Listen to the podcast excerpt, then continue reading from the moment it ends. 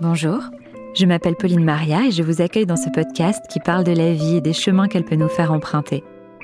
Car si pour certains les routes semblent toutes tracées, d'autres sont amenés au gré du hasard, des rencontres, des envies ou de leurs convictions, à prendre des petits sentiers de traverse, à bifurquer, à redessiner le chemin. Que ce soit sur le plan personnel, intime ou professionnel, les femmes et les hommes que vous allez entendre ici ont tous un point commun. Un beau jour, leur vie a pris un tournant, un virage. Bienvenue dans ce nouvel épisode de Virage. Aujourd'hui, j'ai eu le plaisir de recevoir Victor, un homme au mental d'acier qui est venu raconter son histoire folle. Alors qu'il a 20 ans et qu'il mène une très belle vie d'étudiant complètement insouciant, Victor se voit diagnostiquer une tuberculose pulmonaire et prend pour la première fois conscience de la mort.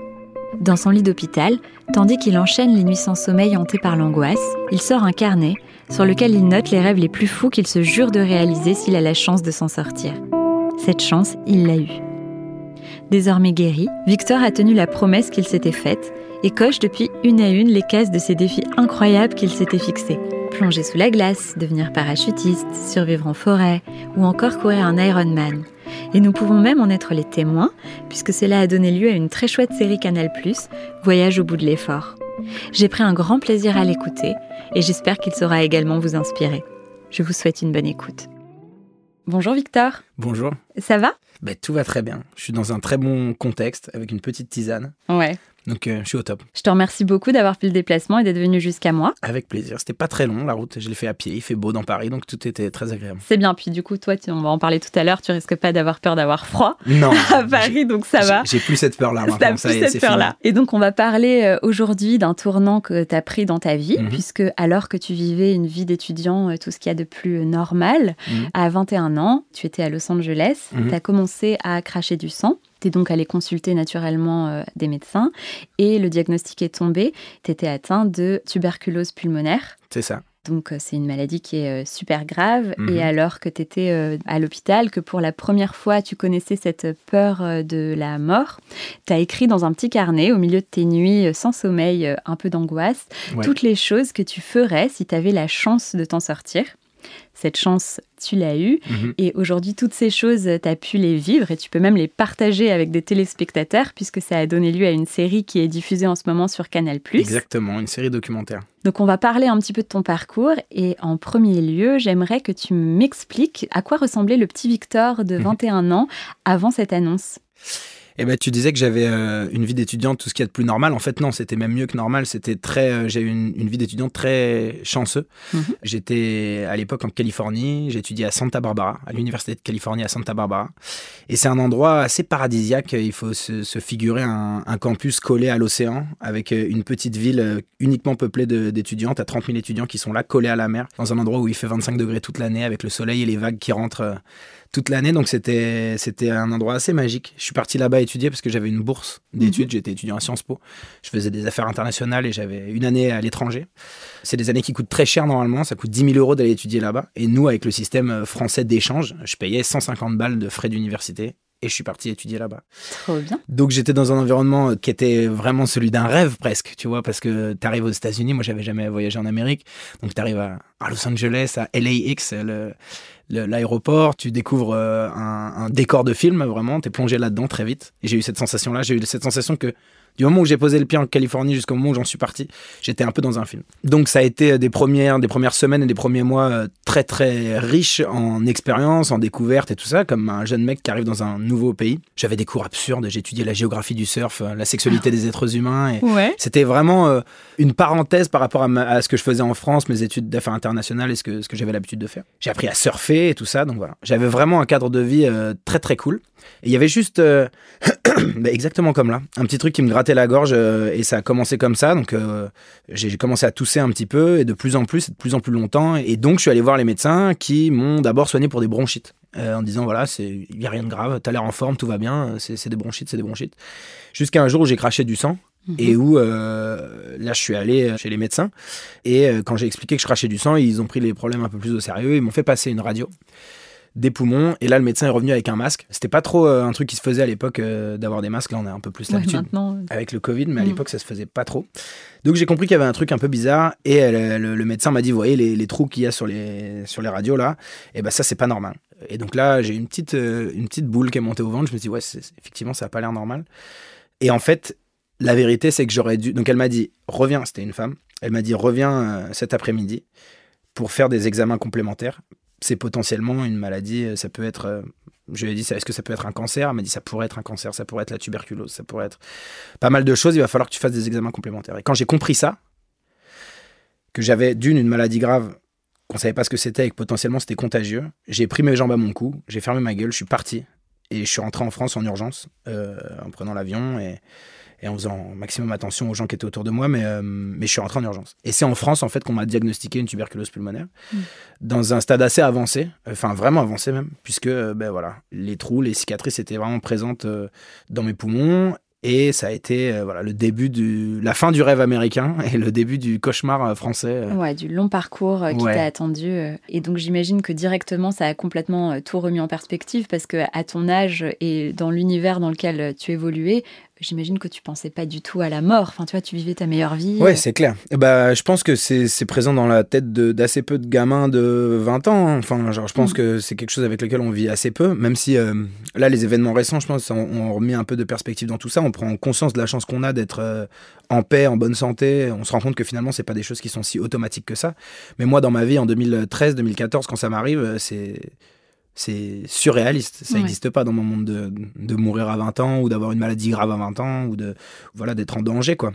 Pour moi, la vie, elle se terminait à 80 ans et j'avais pas particulièrement euh, conscience qu'elle pouvait se terminer avant. Et je crois que même j'avais pas vraiment conscience qu'elle se terminait tout court en fait. Hmm. J'étais dans ma vie et je vivais euh, en pure insouciance, ce qui est très bien. C'est normal, je pense, de, de, de vivre comme ça à cet âge-là. Mais là, ça a été un choc que j'ai pas pris tout de suite dans la tronche en fait. Euh, j'ai mis du temps à m'en rendre compte. Je me souviens que quand je suis arrivé à Poitiers, qu'on m'a diagnostiqué la tuberculose, ça n'a pas tout de suite été euh, le trou noir, la peur et le doute. J'ai d'abord euh, pris ça plutôt à la légère. On m'a dit il y a des traitements, ça va se soigner. Et donc j'étais plutôt confiant. Mais sur en fait sur deux ans, j'ai eu des complications. Le premier traitement qui aurait dû marcher, qui n'a pas fonctionné parfaitement, avec des complications, un séjour à l'hôpital un an et demi plus tard, et voilà. Donc ça a été ces hauts et ces bas qui, en fait, sur la durée, m'ont fait vraiment prendre conscience que euh, ça pouvait se terminer. M'ont mis vraiment dans des moments de doute et d'angoisse ultra profonds, où là je me suis dit, ok Victor, euh, c'est la merde. Et à quel moment t'as sorti ton petit cahier pour écrire euh, justement tous ces rêves et ces défis? Eh ben en fait c'est précisément dans ce moment-là, dans ce séjour à l'hôpital. Donc tu vois, je suis tombé malade. J'ai commencé à tousser en 2013. Je rentre en 2014. Un an plus tard à peu près, entre 2015 et 2016 en gros, je recrache du sang, je replonge. Et cette fois, les médecins qui m'avaient suivi n'ont pas de réponse les médecins, ma famille, euh, euh, tout le monde a l'air dépassé par ce qui se passe. Donc je finis à l'hôpital Bichat et là je suis hospitalisé pendant un mois, euh, voilà, tous les jours dans une salle fermée, enfin en, quarantaine quoi. Là c'est la vraie angoisse telle que je l'avais jamais perçue. Et donc dans ces moments de peur, j'arrive pas à m'échapper de l'idée que je vais mourir. Mm. C'est un peu irrationnel parce qu'en soi, les médecins à l'époque me disent pas euh, Victor, t'es condamné. Personne n'est là pour me dire Victor, t'es condamné. Mais seul dans la solitude de cette chambre, avec l'angoisse que ce soit juste possible, que ça existe, qu'on ne trouve pas de solution médicale, euh, je m'enfonce vraiment dans des idées très sombres que je m'étais jamais connues. Et, et voilà, tout est horrible, tout est insoutenable. Et le pire, évidemment, c'est la nuit, quoi. La nuit, tout seul à l'hôpital, euh, je flippe complètement. Et donc, c'est là que je sors mon carnet et que je commence à écrire des, des rêves et euh, à me dire voilà Victor tu te promets que si tu te sors de là euh, tu iras euh, faire tout un tas de choses qui te font rêver. Mm. tu iras grimper des montagnes tu iras plonger sous la glace tu deviendras parachutiste tu courras des courses mm. incroyables. Peut-être au fond sans vraiment y croire mais en, me disant ah, si ça se trouve je vais réussir à le faire ça se trouve je vais m'en sortir. Et c'est un truc qui m'a donné vachement d'espoir en fait. L'idée de se projeter en dehors de ma chambre d'hôpital de me dire demain je ferai ça un jour je ferai ça ça m'a raccroché à quelque chose et ça m'a redonné vachement de courage et, la fin de mon séjour à l'hôpital est, devenue plus vivable, quoi. Ouais. Et il y a quand même une notion de dépassement de soi dans tes rêves, parce que moi, je peux te dire que si un jour ça m'arrive, hmm. marcher trois heures en slip dans la neige, ce sera vraiment très très bas dans ma liste de choses à faire.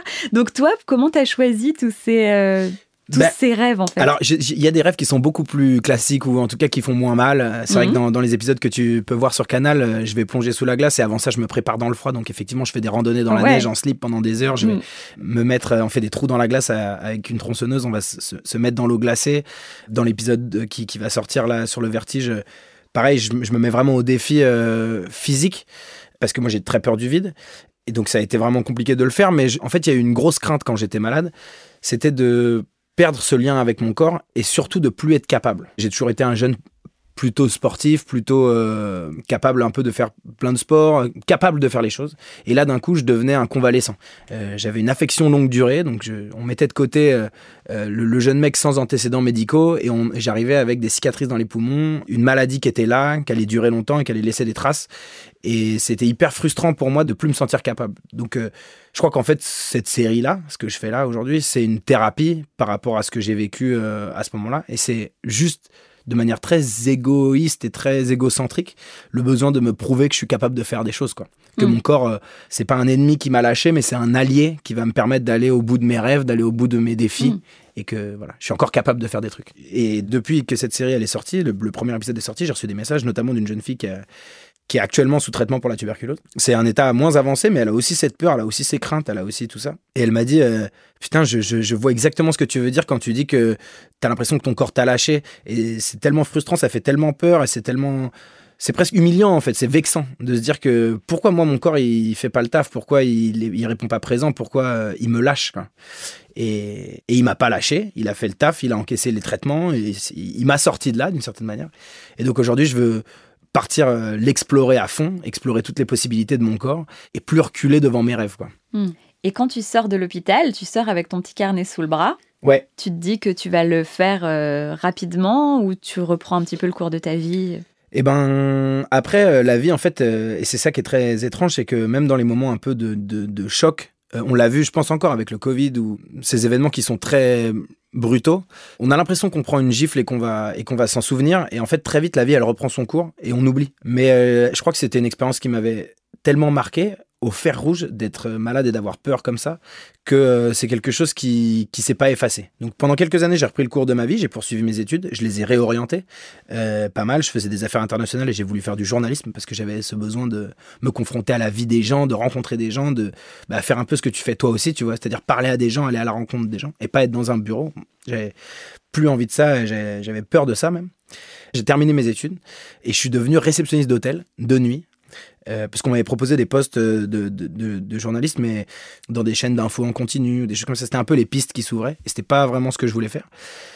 Donc euh, j'ai fait un taf de réceptionniste d'hôtel parce qu'on me l'a proposé. Qu'un jour je suis allé dans un, dans un hôtel à Lyon, que j'ai rencontré la patronne, on a discuté autour d'un verre. Elle m'a dit, bah, tu sais, ici, si tu veux, tu peux bosser. Elle m'a proposé un CDI et je sais pas vraiment pourquoi j'ai dit oui, parce que c'était pas du tout euh, mon, mon truc, quoi. Et en fait, euh, pendant huit mois, je suis resté là-bas. Et ben, la nuit, dans l'hôtel, eh ben, j'ai- fait mûrir cette idée-là. Et je me suis dit, putain, là, t'es vraiment dans un job qui t'emmerde. Euh, t'es vraiment dans un job euh, qui te convient pas, qui, qui te fait du mal même à la santé, parce que je travaillais de nuit, donc j'avais des horaires absurdes.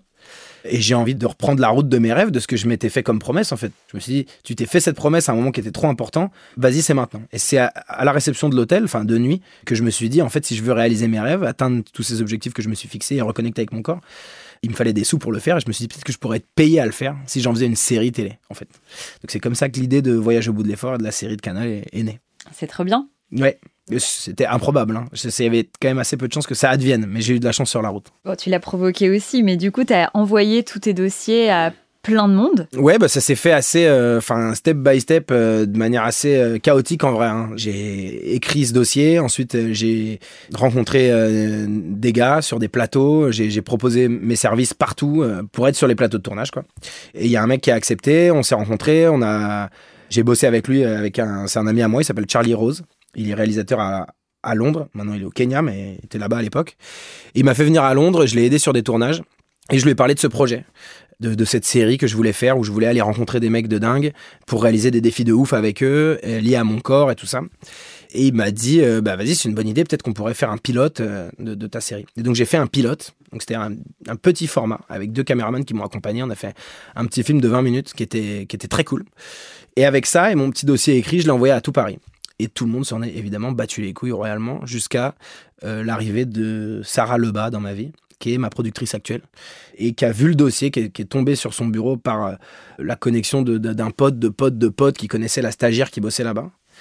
Et elle m'a appelé, elle m'a dit Victor, viens, on se rencontre. Et puis, euh, et puis voilà, donc on a discuté deux heures. Et en sortant de là, je me suis dit soit c'est une mythomane profonde, puisqu'elle me disait on va aller le proposer à Canal et ci et là, soit c'est exactement la personne que je cherche depuis des années et qui va me filer un coup de main. Et il s'avère que c'était la personne que je cherchais depuis longtemps. Très bien. Ouais. Et du coup, le boulot ensuite pour travailler sur la série, ça s'est fait comment? Parce que du coup, tous tes rêves, tu les as vécus filmés finalement. Ouais, là pour l'instant on en a fait quatre des rêves, donc c'était d'aller plonger sous la glace, après avoir fait un, bivouac de 24 heures sur un lac glacé dans les Alpes, c'était assez magique. L'épisode 2, euh, le, mon défi c'était de vaincre mon vertige et de devenir parachutiste. Je me suis dit qu'est-ce mhm. qu'il y a de plus ultime pour vaincre son vertige que d'être capable de sauter soi-même d'un avion tout seul, sans personne dans son dos, d'ouvrir soi-même le parachute et de d'aller jusqu'en bas quoi. Euh, c'était la, maîtrise de soi ultime pour moi. Dans l'épisode 3, je voulais apprendre à aller survivre seul dans les bois. Ça c'est un rêve que j'avais depuis petit, euh, d'aller tout seul dans la nature et d'être capable de survivre là-bas dans les bois. Et puis le, quatrième euh, rêve, c'était de courir l'une des courses les plus dures du monde. Donc c'est un Ironman. C'est 3 km 8 de, de, natation, 180 km de vélo. Et pour finir, un marathon. Donc c'est une course, euh, un triathlon euh, très très exigeant et pour lequel je n'étais pas du tout entraîné. Donc j'ai proposé ces défis, ces, rêves et tout ça. On les a, je les ai écrits, euh, encore plus précisément que sur mon carnet. Canal a dit OK, on, est parti, on signe cette série. Et donc une fois qu'on les a écrits, il a fallu les faire. Et là c'était une autre paire de manches, c'était beaucoup plus intense et beaucoup plus flippant et beaucoup plus dur que ce que j'aurais pu imaginer. Mais c'était hyper excitant et voilà. Toute l'année 2021, c'était ça ma vie. Et comment tu as vécu le fait que du coup tous ces rêves soient vécus filmés?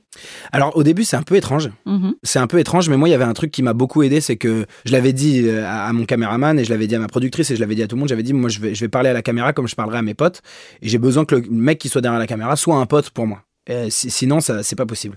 Si j'ai dans la tête que je parle aux téléspectateurs et que je suis dans un rapport de télé, c'est impossible. Je suis pas capable de faire ça. Je suis pas un mec de la télé, je suis pas animateur, je sais pas faire ça. Donc j'avais toujours ce truc en tête de cette caméra. C'était, je le voyais vraiment comme l'œil de mes potes, comme l'œil de mon pote Draman, de mon pote Paul, euh, de ma mère, de ma sœur. Euh, c'était l'œil qui est avec moi et à qui je raconte l'histoire en même temps que. Donc c'est un truc que j'avais dans la tête et qui m'a beaucoup aidé. Et puis au final, en fait, on s'habitue. Et il y a une proximité avec l'équipe qui fait que, tu vois, on n'était pas une armada de caméras, on n'arrivait pas à 10 sur un tournage. Il y avait moi et mon, chef opérateur, tu vois, on était hmm. deux. Donc il y avait une intimité aussi qui, était propice au fait que je me lâche et que je me libère, quoi. Ouais, t'avais pas forcément conscience de, du fait que c'était en train d'être filmé et tu pouvais te lâcher complètement et vivre le truc à fond, quoi.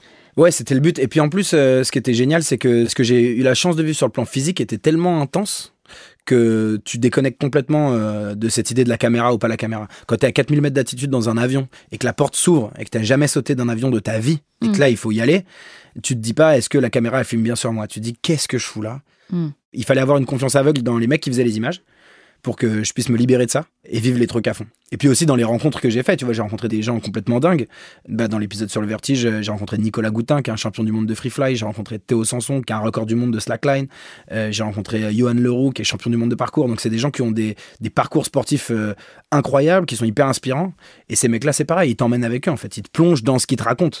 T'es pas là à te demander si si t'es sous ton bon profil ou si tu vois, t'es plongé avec eux. Hmm. Et tu parlais de tes proches, du coup, euh, tout à l'heure. Comment tes proches se sont positionnés? Parce qu'il y a quand même une notion de peur dans tous les défis hmm. que tu as choisi de relever. Donc après avoir eu peur pour toi euh, pendant la période de ta maladie, aujourd'hui, comment ça a été pris le fait que tu choisisses de réaliser tous ces défis? Eh ben, en fait, euh, je leur ai très peu parlé de tout ça, ma famille en tout cas, mhm. et, même mes potes, pour deux raisons. la première, c'est que je suis très superstitieux et que j'ai très peur de l'œil. Hmm. Euh, et je suis devenu superstitieux depuis la maladie. Tu vois, je me suis dit, mais qu'est-ce qui a fait que je suis tombé malade? Est-ce que c'est parce que j'ai fait ci ou ça? Ou est-ce que c'est parce que j'ai attaché mes, mes, lacets dans le mauvais sens? Je devenais paranoïaque, j'avais l'impression que tout était un signe. J'ai pas renvoyé la chaîne euh, sur MSN. Exactement, exactement, voilà. c'est ça, c'est ça. La, chaîne, la chaîne sur Facebook euh, que m'a envoyé ma tante en 2008, j'ai été très con, j'ai oublié de l'envoyer. maintenant, je suis baisé, j'ai la tuberculose. non, non, c'est un, un, peu ça. Donc déjà, je suis très superstitieux, donc je, je, je garde un peu secret les projets que je veux mener mener, ceux qui me tiennent à cœur à fond. Et je le fais encore plus depuis que je suis tombé malade, bizarrement. Donc ça, c'est le premier truc. Fermer sa gueule en attendant que les projets se fassent. Et puis, euh, le deuxième truc, c'est que mes parents, ils auraient eu trop peur. Ma Mhm. famille et tout ça, si je leur avais expliqué que j'allais euh, sauter en parachute ou quoi, aller plonger sous la glace ou aller me mettre dans le froid pendant des jours, euh, c'est des trucs qui les auraient fait flipper. Et, et- et j'avais déjà suffisamment de pression et suffisamment peur tout seul pour pas en rajouter avec la pression de mes parents. Donc, Mhm. euh, je me taisais et je les appelais une fois que c'était fait. Il y a un matin où j'ai fait un truc assez marrant, donc je dormais en portaledge à flanc de falaise à 400 mètres euh, au-dessus du vide. On était dans les gorges du Verdon. Donc tu sais, un portaledge, c'est une petite euh, plateforme qui est collée euh, à la falaise et sur laquelle tu, tu dors. Euh, donc on l'a monté, on est descendu en rappel et on était là à 400 mètres au-dessus du, du vide. On a passé la nuit là, c'était très flippant pour moi. Et le matin, je passe un petit coup de fil à mon père et je l'appelle en FaceTime. Et je mets le téléphone tout près de ma tronche pour qu'il voit pas où je suis. Et donc lui, il me raconte sa journée et tout ça. Il est agriculteur, donc euh, il me parle de ce qu'il faisait dans les champs et tout ça euh, aujourd'hui. Et je lui dis, tu devineras pas où je suis. euh, tiens, regarde. Et poum, je retourne la, la caméra du FaceTime et là, il voit la mer de nuages, il voit le, le- le vide en dessous de mes pieds, il voit que j'ai dormi là-haut à flanc de falaise, tu vois. Et euh, il hallucine évidemment, lui il a le vertige, il me dit ça me, ça me donne les mains moites rien que de regarder. Ouais. tu vois. Donc euh, quand c'était fait, je les appelais, euh, mais, mais sinon j'essayais de garder ça pour moi. Du coup, t'as trouvé du soutien, mais a posteriori, quoi. Exactement. Tu t'es motivé tout seul. Ouais, je me suis motivé tout seul. Je me suis motivé en pensant beaucoup à, à- à moi quand j'étais malade, en vrai. Mm. C'est- un peu un ego trip, hein, ça se trouve. Mais euh, je me disais que je le faisais pour ce mec. Et Mm. Je le faisais. et D'ailleurs, c'est la vérité de cette série. Tu vois, c'est pas une série qui est faite pour porter un message, pour parler aux gens, pour aider les gens, pour aider les autres. C'est un truc, qui est- c'est un délire très perso. C'est un truc très euh, que j'ai fait pour moi. Et le mec pour lequel je le fais le plus, c'était pour moi. C'était pour moi qui, qui était malade. C'était pour moi qui m'était fait ces promesses-là. Et, et voilà. Donc ça, ça me motivait beaucoup. Et puis après, euh, voilà, j'ai des super potes à qui je peux parler, qu'on voit dans les films aussi. et voilà. Et toi, la notion de la peur, tu l'as eu ou pas pendant que t'as réalisé tous ces défis? Ah Bah c'est toujours, hein, j'ai tout le temps, tout le temps, tout le temps flippé. C'était même le, le- le point de départ de, de tous les épisodes en fait. C'était qu'il fallait que je me mette un vrai coup de pied au cul, tu vois, que je me mette dans des situations qui étaient inenvisageables pour moi. Donc euh, ouais, ça a fait partie de la peur, elle a fait partie de tous les épisodes et même elle- parce que les défis étaient euh, soit physiquement très durs, soit euh, mentalement très très très intenses. Je pense au vertige, tu vois, le vertige quand t'as peur du vide, t'as peur du vide, tu vois. Donc quand t'es à la fenêtre d'un avion et que tu te dis maintenant faut sauter, Ouais. c'est très particulier ou en haut de cette falaise, tu vois, c'est c'est vraiment bizarre. Et puis après, il y avait un- une peur dans la peur, c'était d'en faire des films. Parce que moi, je réalisais pas de films à l'époque, tu vois. J'avais fait quelques clips, j'avais fait quelques images, mais je savais pas faire un film de 52 minutes, tu vois. C'est un vrai boulot. Euh, avec des gens qui t'attendent, avec une chaîne qui va te demander des comptes, à qui il va falloir que ça plaise aussi, tu vois. C'était très nouveau. Et c'était très flippant. Et t'as eu une liberté totale? J'ai eu une liberté totale. J'ai eu une liberté totale dans l'écriture. Euh, j'ai eu une liberté totale dans les tournages. Et ensuite, euh, j'ai eu le regard de ma productrice et de la chaîne. Bah, J'ai eu ma monteuse qui s'appelle Morgane Obniche, euh, qui, a été excellente aussi et qui m'a. Enfin voilà, on a monté les films ensemble, donc c'était un boulot de fou. Donc en fait, euh, j'avais euh, des contraintes parce que tout le monde va regarder les films, donc ma productrice, ma monteuse et la chaîne. Mais c'était jamais des critiques en mode ça tu peux pas dire, ou ça tu peux pas faire, ou là t'as dit putain, ou là t'as dit merde, ou là t'as montré cette image, il faut pas la montrer. C'était plutôt on pense que le film serait encore mieux si tu le mettais comme ça. Hmm. Donc tu vois, c'est des gens qui ont vu des milliers de films, qui ont l'habitude de faire ça et qui peuvent t'aider à avoir un regard euh, euh, intéressant euh, sur ce que tu fais quoi. Et il y a aucun moment où la peur a presque pris le dessus. Tu t'es jamais dit non mais vous avez mal lu en fait. Ouais. J'avais mis partir en business à Bora Bora. C'était pas du tout ça. Ben ouais, si, si, il y a eu. Je te dis, pour moi, celui qui m'a le plus marqué à ce niveau-là, c'est l'épisode sur le vertige. Parce que là, la peur, elle était vraiment viscérale. Euh, Il y a des fois où c'était la douleur physique, tu vois, dans l'épisode sur l'Ironman, ça a été des douleurs physiques vraiment particulières. Euh, quand j'étais tout seul dans la forêt, ça a été de, de, de faire face à la solitude. Tu vois, chaque épisode avait vraiment son gros défi à l'intérieur, tu vois. Mais euh, le, le plus flippant, celui que j'ai regretté d'avoir fait, c'est le, le vertige. Et, Ah ouais et- et la veille du. du- Il y a deux moments très très flippants. Il y a sur la slackline avec Théo Sanson quand il me demande de. Donc, on, on tend une slackline entre deux rochers à 50 mètres au-dessus du sol. Et il me demande de me lever sur cette slackline, ce qui est complètement impossible pour moi. Je suis en panique totale et je, je fonds comme un gamin. Enfin, je, je perds mes moyens complètement. Je fais une crise de panique, tu vois, sur cette putain de slackline. Donc là, je, vraiment, je regrette d'être là. Et puis, a la veille du, grand saut, euh, de mon premier saut en parachute, de mon premier solo. Le premier vrai saut où je suis tout seul dans les airs, sans personne euh, à côté de moi. Où là, je passe la nuit complète à envisager le pire et que le pire. Donc, euh, le parachute qui s'enroule autour de ta jambe, le, malaise que tu fais dans les airs et tout. Tu peux pas ouvrir ton parachute. Et tu... Donc, je vois la mort. Enfin, je me dis, mais c'est trop con d'être passé après la tuberculose et voilà. Et aujourd'hui, de te remettre en danger comme ça, c'est vraiment trop con. Donc, j'ai eu vraiment envie de dire non. Et puis après, le matin, la lumière du jour, l'espoir qui reprend et tout, et puis de se dire, vas-y mec, tu t'es fait cette promesse, et donc, même s'il fallait mourir là, ça vaudrait le coup. Hmm. En vrai, en vrai non, mais, je me disais ça pour me donner du courage. C'était ton leitmotiv. Ouais, quoi. Par contre, tu l'as pas regretté après. Ben non, de, je me suis senti dans tout ce que j'ai vécu, le, à chaque fois le lendemain, le surlendemain, la semaine, le mois qui arrive, et puis même encore aujourd'hui, euh, ça m'a donné euh, ultra confiance euh, en mon corps, justement. Tu vois, ça m'a fait reconnecter vraiment avec tout ça.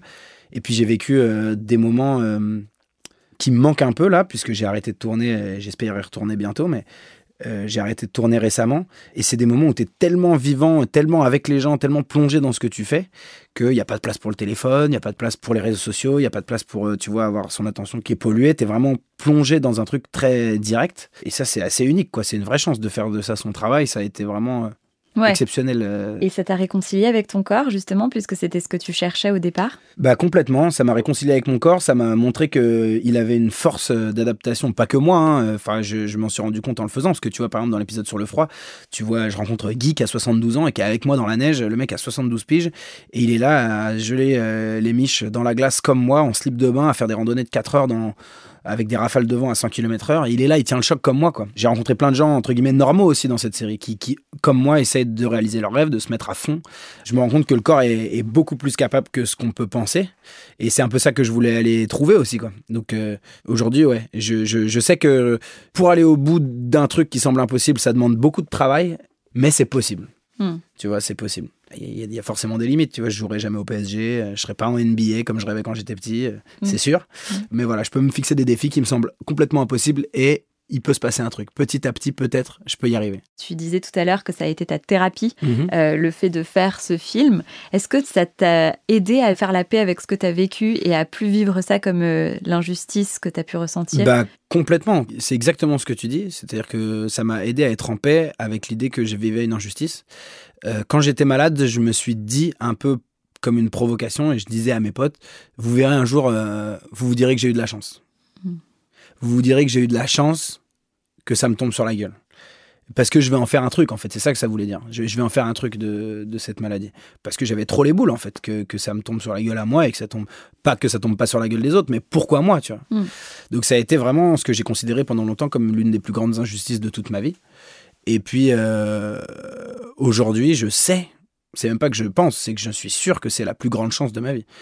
Donc euh, ouais, ça m'a permis de faire la paix avec ça. Aujourd'hui, je sais que c'est ça qui me donne de l'énergie, c'est ça qui m'a donné aussi le courage d'aller présenter ce projet, parce que euh, il y avait faire ses défis, mais avant ça, il y avait entre guillemets porter ses couilles pour pouvoir aller le, le, présenter à des gens qui, qui vont avoir un regard, qui vont le juger, qui vont, tu vois. Donc c'était, c'était tout ça, ça m'a demandé de me prendre par la main, et le fait d'avoir été malade m'a beaucoup aidé là-dedans parce que j'étais sûr de pourquoi je le faisais. Et est-ce que tu penses que le fait d'avoir été malade, justement, ça t'a complètement changé dans le sens où aujourd'hui, tu as vraiment cette quête de sens dans ta carrière que tu n'aurais pas forcément eu si tu avais fini ton année à Santa Monica, etc. Je pense que ça aurait été différent. En fait, je pense que j'ai toujours eu un peu ça dans la tête de me dire qu'il fallait faire des métiers qui ont du sens et tout ça, mais euh, j'aurais pas eu ce gros déclic, ce gros truc qui, qui, remettait tout en perspective. J'aurais pas été réceptionniste d'hôtel, par exemple, mm. c'est sûr. J'aurais jamais accepté un taf pareil. Parce que je me serais dit, bah non, c'est pas ce qu'il faut, euh, c'est pas à tes attentes, c'est ça correspond pas à tes études. Alors que là, j'étais en freestyle total. Je me disais que voilà, ce que je vivais là, c'était du bonus et que je faisais surtout ce que je voulais, qu'il y avait personne pour me dire si j'avais le droit ou pas le droit. On m'avait proposé staff, c'était pas trop mal payé, j'avais envie de voir ce que ça faisait de travailler de nuit dans un hôtel et, j'ai foncé. Et de ce truc-là, bah, j'ai pu me confronter vraiment à un métier qui me plaisait pas du tout, au final, et qui m'a obligé à, trouver les ressources et à en changer en fait, et à fabriquer mon métier à moi de mes rêves. Je pense qu'il y a plein plein de gens que je rencontre et que je pense j'étais dans les mêmes, euh, exactement dans les mêmes schémas en tant qu'étudiant et, au début de ma vie professionnelle. C'est qu'on se dit, euh, ouais, mais en même temps, bah, c'est pas parfait. Mais en même temps, c'est moins pire que si j'étais euh, là. Tu vois ce que je veux dire? Genre, là, j'ai un bon poste, je gagne bien ma vie, euh, j'ai pas de problème, j'ai mon, mon, crédit, mon truc qui, qui, s'enclenche, donc il faut que je puisse maintenir ce niveau de vie. Et donc, euh, bah, je le ferai plus tard. Mes rêves, ce sera pour plus tard. Moi, j'avais cette urgence de les vivre tout de suite. Hmm. Mais c'est un peu ce que tu. Je, je, pense qu'on en a parlé un tout petit peu avant de, de commencer à enregistrer, mais toi, tu étais notaire et tu, et tu faisais faire des podcasts. C'est le même. Euh, je pense c'est le même schéma, en fait. C'est la capacité de se dire vas-y, c'est maintenant, en fait. Je veux, je veux, changer et je veux faire des trucs qui me plaisent maintenant. Hmm. Et justement, tu disais que quand tu l'as fait, tu l'as fait pour toi, pour euh, le, jeune homme qui était malade et qui pensait jamais peut-être qu'il pourrait vivre tous ses rêves. Mais tu parlais de cette jeune fille qui t'a contacté euh, pour te dire qu'elle vivait un petit peu la même chose et qu'elle pensait exactement comme toi. Quel est le sentiment que ça te procure? Ça doit quand même être malgré tout hyper euh, agréable de se dire que tu peux aider d'autres personnes et les motiver. Bah d'abord, c'est évidemment très gratifiant. Moi, je m'attendais à ce qu'on me dise bravo pour le film. Mhm. Euh, parce qu'on on est sûr qu'on a fait un bon film. Mhm. Ou des bons films, peut-être pas parfait, mais en tout cas on est content de ce qu'on a fait. Par contre, je m'attendais pas du tout à recevoir des merci. Tu vois, je m'attendais mhm. à des bravos, mais pas à des merci. Euh, je m'attendais aussi à des critiques, et voilà, qu'on n'a pas trop eu. en tout cas, ils sont, ils sont pas venus me les dire en, message privé. Euh, mais par contre, ouais, des gens qui disent merci, ça m'a beaucoup surpris, parce que je comprenais pas merci pourquoi. Moi, j'avais fait ça pour moi, comme je t'ai dit, sans, sans, sans, autre besoin que de régler mes propres problèmes et de faire ma petite thérapie à moi, tu vois.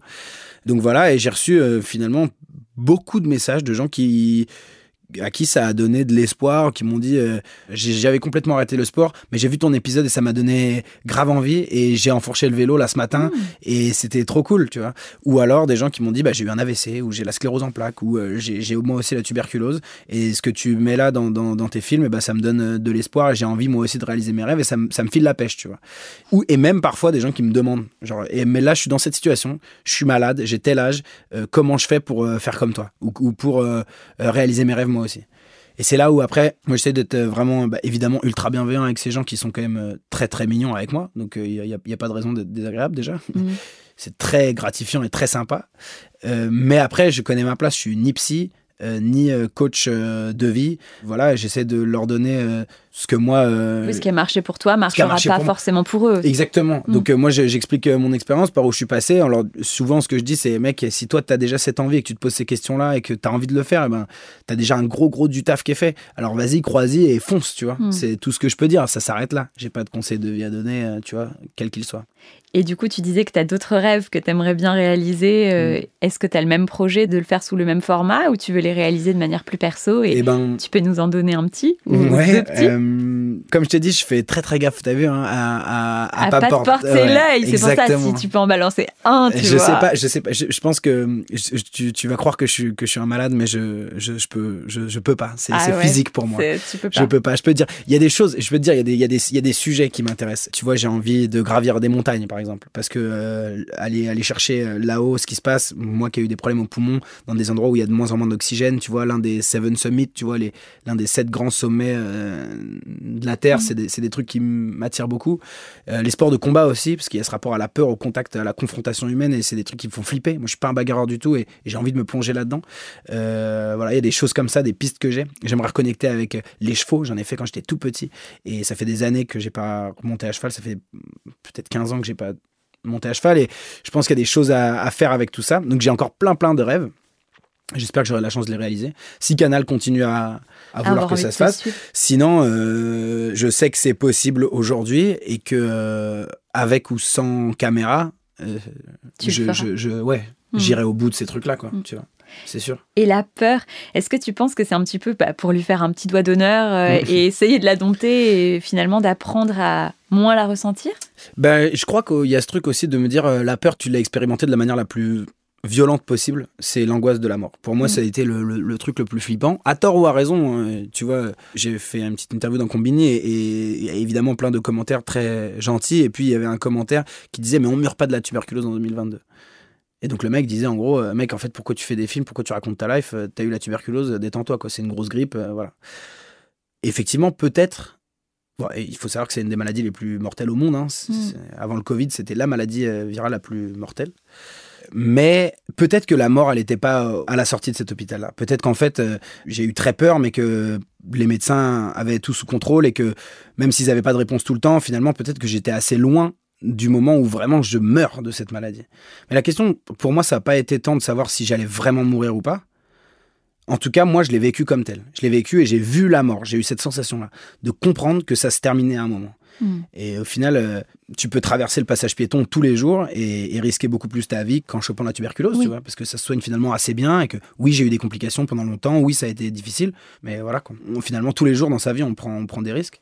Mais là, je l'avais expérimenté de manière tellement forte euh, et tellement prégnante et tellement sur la durée qu'aujourd'hui, euh, je me sens un peu libéré de ça. Tout ce qui fait peur, mais qui est pas lié à la santé, à la mort, c'est pas si grave, tu vois. Hmm. Je le vois comme un outil pour faire des trucs qui me semblaient inaccessibles. En fait, euh, ce que ça a comme avantage de tomber malade ou de vivre un moment un peu euh, fort dans sa vie, c'est de mettre les choses en perspective et te dire est-ce que ça c'est vraiment grave tu Mm. vois Est-ce que bosser dans un taf qui te semble pas complètement euh, pour ta carrière, pour ton est-ce que c'est grave? Est-ce que la priorité c'est pas de faire vraiment ce qu'on a envie là tout de suite maintenant, de s'écouter, de- d'aller à fond dans ses projets? Et parce que finalement, est-ce que le plus dangereux c'est pas de se réveiller à 50, 60, 70, 80 balais et de se dire putain, je suis passé à côté quoi. Ça c'est beaucoup plus flippant pour moi que de me prendre des tôles, que ma série elle plaise pas, que de me prendre des bâches et de, et de pas y arriver, tu vois. Ça, c'est- ça me fait pas peur. Qu'est-ce que tu aurais envie de lui dire au jeune garçon euh, malade dans sa chambre d'hôpital euh, par rapport à tout ce que tu vis aujourd'hui? Ben, j'aurais envie de lui dire euh, courage mon pote, ça va le faire, tu vas t'en sortir, t'es es solide. Euh, t'es solide déjà, ça, ça j'aimerais lui dire ça.